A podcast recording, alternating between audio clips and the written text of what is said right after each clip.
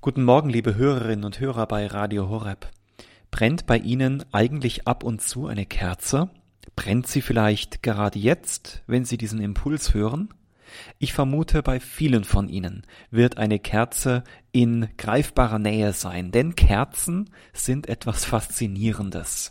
Wenn sie brennen, dann üben sie auf die Menschen eine Anziehungskraft aus, nicht nur in den geprägten Zeiten, etwa im Advent, sondern generell. Denken Sie etwa an die besondere Stimmung eines Candlelight-Dinners, wo Menschen sich zu einem gemeinsamen Essen bei Kerzenschein treffen und merken, durch diese Kerze erscheint dieses Treffen sprichwörtlich und tatsächlich in einem ganz anderen Licht. Etwas Ähnliches ein Candlelight Dinner mit Jesus feiern wir ja bei den Rorate-Messen. Auch da trifft sich die Gemeinde und hält bei Kerzenschein Mahl mit Jesus.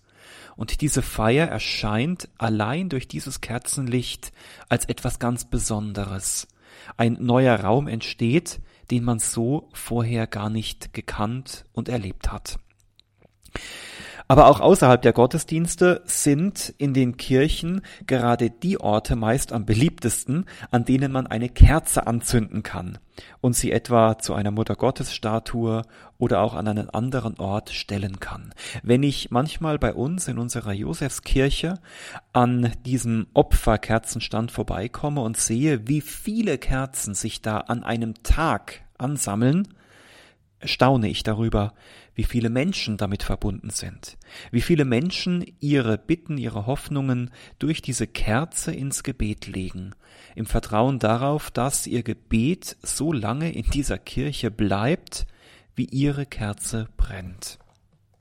Die Kerze ist ein Hoffnungszeichen und als solches hat sie ja dann auch Eingang in die Liturgie gefunden. Denken wir an die Osterkerze, an die Taufkerze oder an die vielen Kerzen, die bei unseren Gottesdiensten brennen. Jesus Christus hat von sich her gesagt, ich bin das Licht, das die Finsternis dieser Welt hell macht und das das Dunkel besiegt. Eine einzige brennende Kerze kann uns immer wieder daran erinnern und kann uns in diesem Glauben an der Hoffnung stärken. Durch das, was diese Kerze mit sich bringt. Zum einen ihr Licht. Wir alle wissen, dass das Kerzenlicht etwas ganz Besonderes ist. Es ist warm und angenehm, im Gegensatz zu den vielen grellen Lichtern, die unsere Räume ansonsten ausleuchten. Das Kerzenlicht ist da ganz anders. Es strahlt eine Wärme aus, die anzieht. Und eine Kerze erhellt einen Raum niemals ganz. Ein gewisser Teil erscheint im Licht, ich kann etwas sehen, manches bleibt aber auch im Dunkeln, bleibt verborgen. Aber wenn ich an dieser Kerze bin, je näher ich ihr komme, desto mehr sehe ich, desto deutlicher sehe ich etwas in diesem Licht.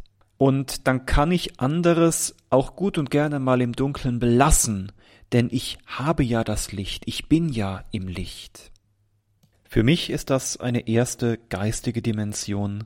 Wie die Kerze, so erhält ja auch unser Glaube das Leben niemals ganz, aber doch an den entscheidenden Punkten, mit einem warmen, mit einem angenehmen Licht.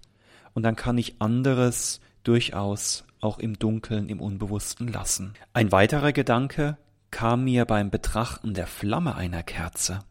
Sie kann doch ein Bild für die Liebe sein, die uns aus göttlicher Quelle zufließt, die uns wärmen möchte wie die Flamme einer Kerze.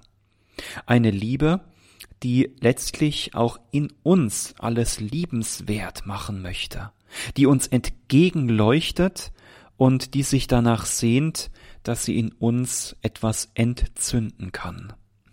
Die frühe Kirche sah schließlich im Wachs einer Kerze ein Bild für Jesus, der sich in seiner menschlichen Natur verzehrte, sich für uns hingab, damit sein Licht allen Menschen leuchten kann. Und damit dieses Licht leuchten kann, musste er sich hingeben, hineingeben, eben verzehren. An einer simplen Kerze können wir also dieses große Lebensprogramm Jesu, das Lebensprogramm eines Christen ablesen.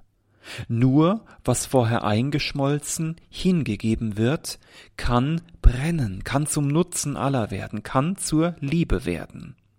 Nehmen wir diese einfachen Gedanken vielleicht heute einmal mit in den Tag oder auch in die anbrechende Adventszeit als eine Einladung, etwa im Kerzenschein zu beten, sich von diesem uralten Zeichen inspirieren und auch berühren zu lassen.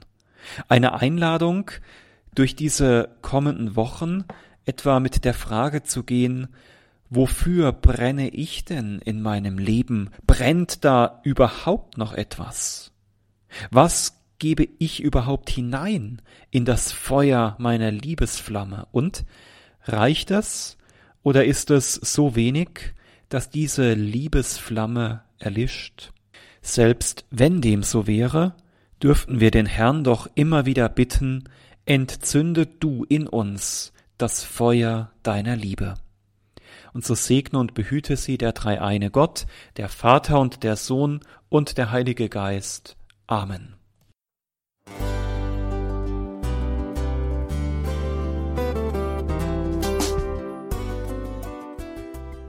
Liebe Zuhörerinnen und Zuhörer, Vielen Dank, dass Sie unser CD- und Podcast-Angebot in Anspruch nehmen.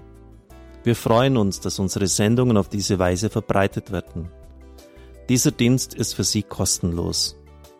Für uns ist er allerdings mit einem nicht unerheblichen finanziellen Aufwand verbunden. Deshalb sind wir für jede Spende dankbar. Alle Bankverbindungen unserer Spendenkontos können Sie über unsere Homepage horeb.org unter dem Menüpunkt Spenden einsehen. Dort besteht auch die Möglichkeit, online zu spenden. Natürlich nach den neuesten Sicherheitsstandards. Sie können diese Informationen auch bei unserem Hörerservice unter der Telefonnummer 08328 921 110 erfragen. Ich wiederhole die Rufnummer 08328 921 110. Vergelt's Gott für Ihre Unterstützung. Ihr Pfarrer Kocher.